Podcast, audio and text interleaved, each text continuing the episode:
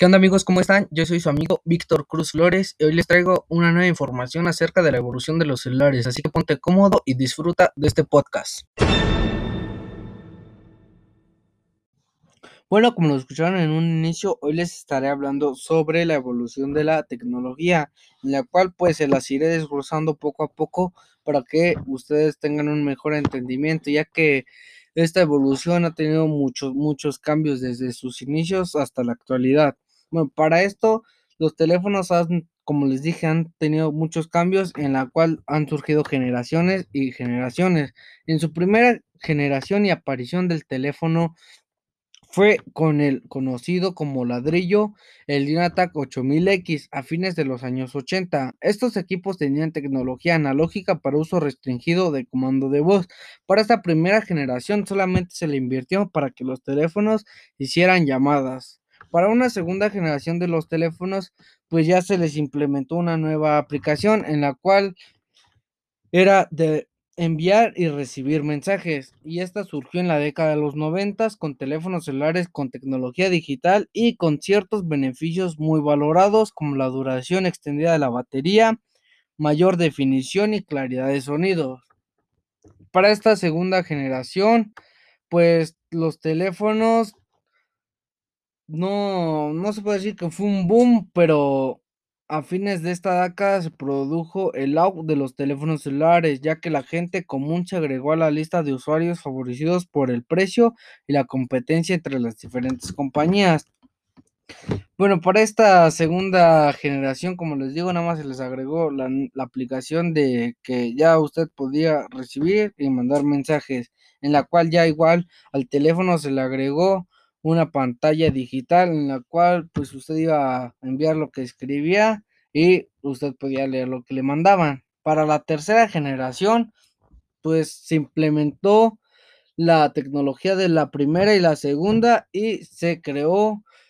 el teléfono que poseía un chip, o sea, una tarjeta SIM, donde se encuentra toda la información de sus contactos que usted agregaba. Para esta tercera generación, como lo digo, ya, ya tenía chip, o sea, usted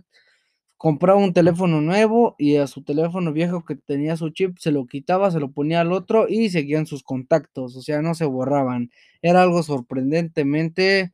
pues, que rompió a lo mejor estereotipos en ese entonces y los teléfonos de tercera generación todavía se siguen usando hoy en día, ya que muchas personas a lo mejor no les entienden a los teléfonos inteligentes de hoy en día y que prefieren mejor un teléfono viejito, ¿no? Que en los cuales pues son, son de batalla sus teléfonos, no te dejan morir como los de ahora, que si los tiras pues ya se estrellan y ya valieron, ¿no? Y para una cuarta generación, pues en ya se mejoró mucho más el teléfono, ya se hizo de pantalla táctil, o sea, ya fue un boom, ahora sí, ya dio la vuelta radicalmente y todos querían en, una, en esa cuarta generación un teléfono, que fue en el año 2007 cuando sacaron el primer iPhone con un diseño innovador de una sola tecla y pantalla táctil y con cámara fotográfica de 2 megapíxeles, que para ese año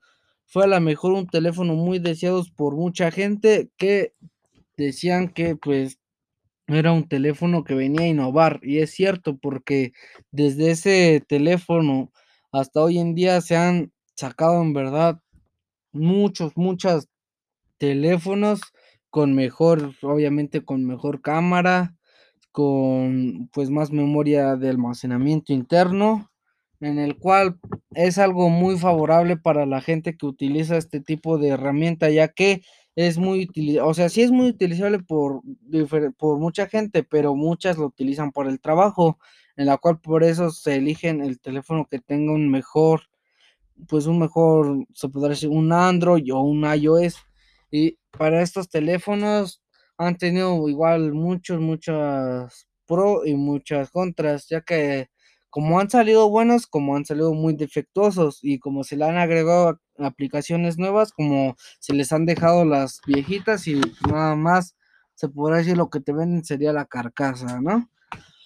Y se está, pues está en espera un nuevo, pues un nuevo diseño de un nuevo teléfono que usará nanotecnología, que sería el Nokia Morph en el cual, como les digo, ya este teléfono es un teléfono de futuro que usará nanotecnología.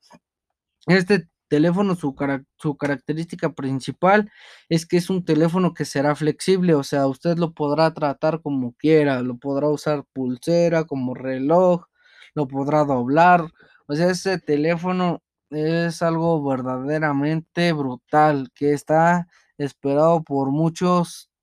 por muchos, por muchas personas que a lo mejor su precio será muy elevado, pero será muy vendido gracias a que será algo nuevo, ¿no? Y pues ustedes al ver un teléfono flexible que dirán, no, pues es el mejor teléfono y todos van a querer comprarlo. Aparte de que será autolimpiable, eso, usted le derrama algo a su teléfono, lo agarra con sus dedos grasosos y el teléfono ya pues de fábrica tiene esa, ese sensor de que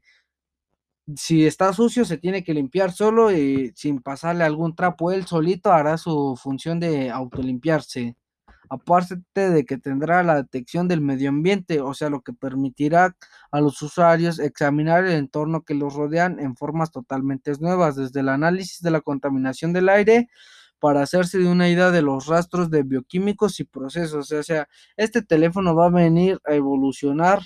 como lo hizo a lo mejor en un tiempo las pantallas táctiles, ahora será que vendrá a evolucionar los teléfonos flexibles. La verdad es algo muy esperado y que pues igual a mí esa idea del Nokia Morph no, no la descarto ya que pues investigando a fondo más de este teléfono pues te quedas más impactado y dices wow yo quiero uno.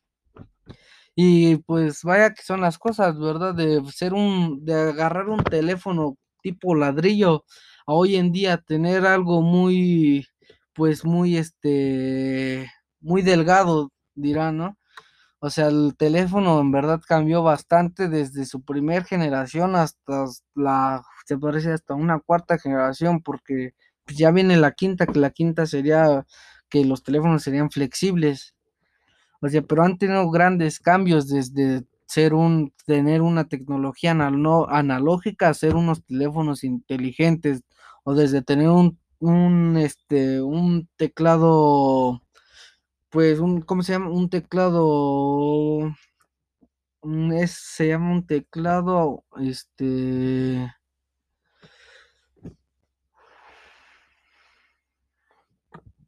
es un teclado, un teclado físico, de tener un teclado físico a hacer una pantalla táctil, o sea, ya es un teléfono, ya es un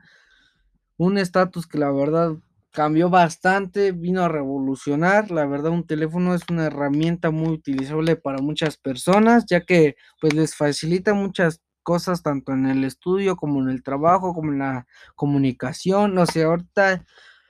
una persona que tiene un teléfono pues ya muy reciente es alguien que pues la verdad tiene con qué este con qué comprarlo. Y pues a lo mejor en algún tiempo pues si se llega a dar la opción del Nokia More puede que también pues lo compre no porque es una es un teléfono que va a venir a revolucionar. Y como les digo investiguen más y verán que es un teléfono pues que solamente con verlos quedarán encantados. Yo esto ya es todo por hoy. Yo soy su amigo Víctor Cruz Flores y que tengan un gran día.